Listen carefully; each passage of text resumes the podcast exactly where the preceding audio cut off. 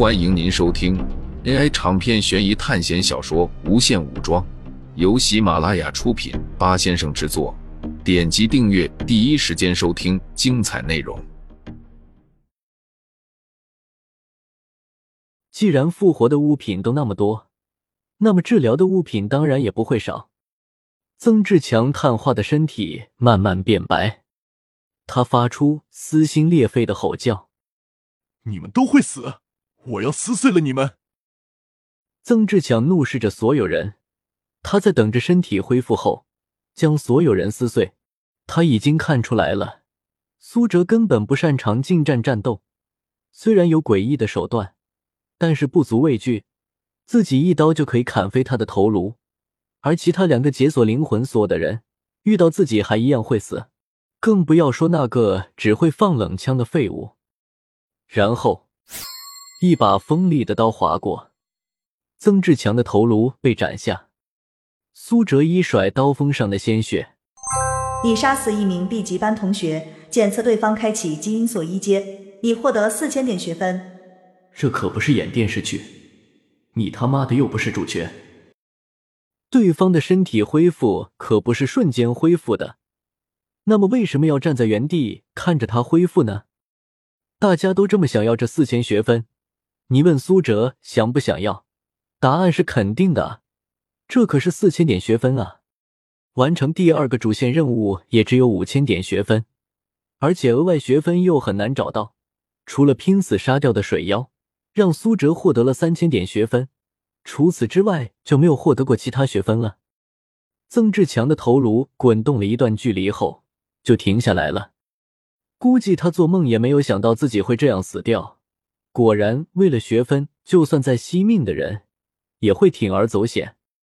就在苏哲斩杀了曾志强的时候，南皮城的城门打开，从里面冲出来无数的黄金掌。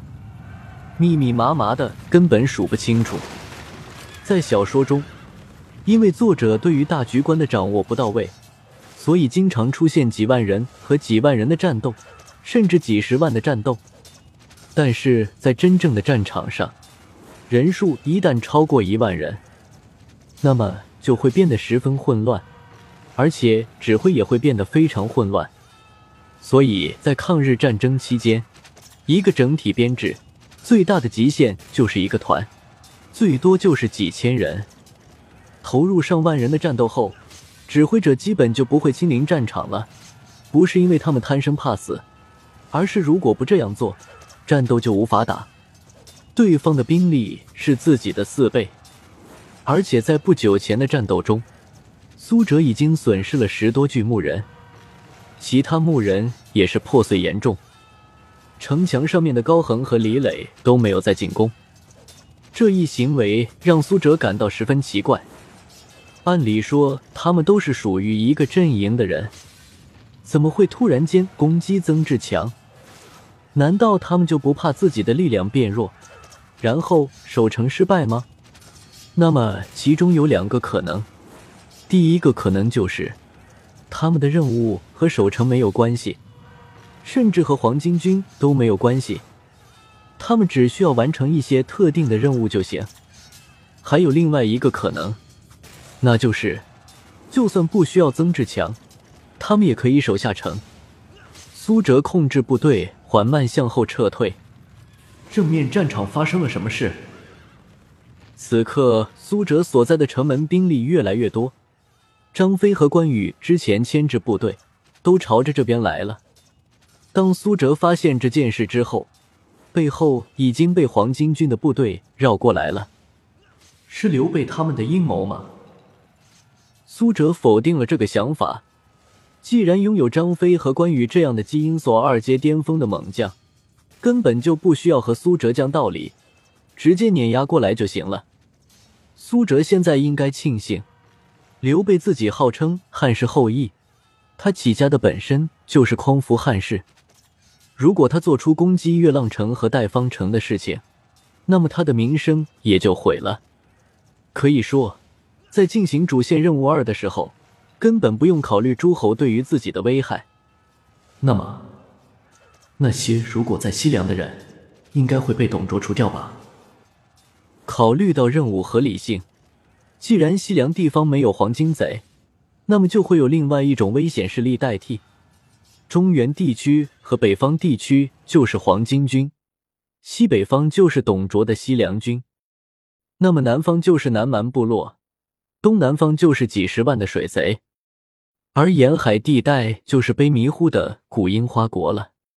苏哲手上有着汉灵帝发的诏书，刘备想要直接攻击苏哲，明显不可能。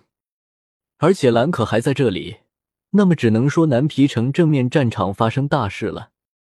苏哲控制部队慢慢往后撤，杀！几百名敌人冲过来，这些都是没有进阶的黄金兵。几十道弩箭射出，这些黄金兵马上倒下。漫山遍野的都是黄金军，怎么会这样？兰可焦急的看着周围，这么多黄金军包围过来，几乎是不可能的，除非他们会瞬移。南皮城的主将是谁？张角、张良还是张宝？苏哲突然问道。是张良，张角已经被何进剿灭了，张宝现在还在中原地区。这批部队是张良带着逃亡过来的，兰可说道：“你知道太平要术吗？就是传说南华仙人送给张角的那本天书。”苏哲说道：“那种东西不是骗人的吗？”兰可一开始否定的说道，然后脸色就变了：“你的意思是说，那本太平要术真的是一本仙书？他们从上面学习到了法术？”难道不可能吗？这个可不是普通的三国了。正常的三国里，你听说关羽可以召唤幻影青龙吗？张飞可以掀起通天黑旋风吗？苏哲说道。那前不久，都说张角在渡天劫，然后渡天劫失败死掉了，是真的了？兰可惊讶的说道。这个不清楚，但是张良会仙术可能是真的。说不定是一个高阶的灵魂所开启者。”苏哲说道。周围的树林浓雾弥漫，不断有黄巾军从迷雾中冲过来，每杀掉一批，就又进来一批，在弩兵阵营旁边刷新出了一批黄巾军。他们快速靠近弩兵阵营，然后挥动手中的刀，屠杀这些弩兵。弩兵攻击距离远，攻击力很强。但是缺点就是不能重叠发射自己的弩箭，远不如长弓兵的抛射。所以长弓兵能够在重步兵和长枪兵的保护中进行攻击，可是强弩兵就不行。黑炎焚烧而过，瞬间有五六个黄巾军被烧成空气。呵，一把长刀袭来，苏哲躲闪过去。现在的苏哲经历了刚才的战斗，有一点疲惫，但是这已经是常态了。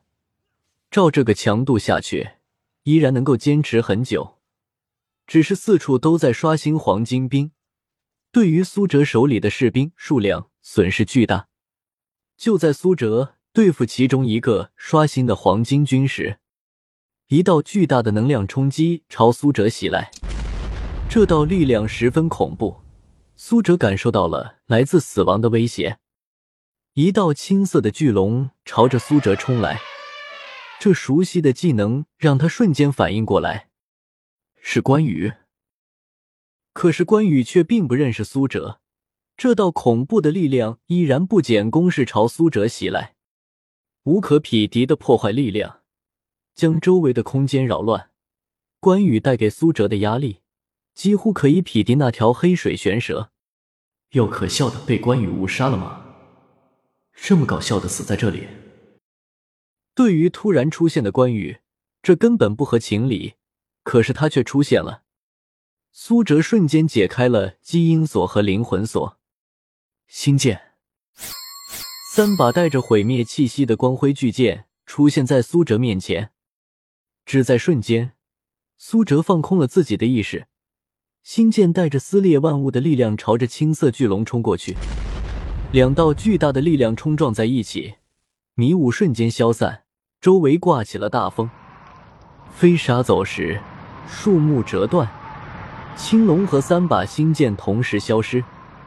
苏哲脸色变得十分苍白，同时操控三把星剑已经是极限了，还要对上基因锁二阶巅峰的关羽，苏哲完全有理由相信，这只是关羽随意的一次攻击。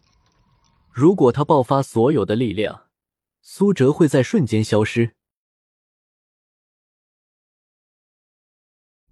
听众朋友们，本集为您播放完毕，欢迎订阅专辑。下集精彩继续。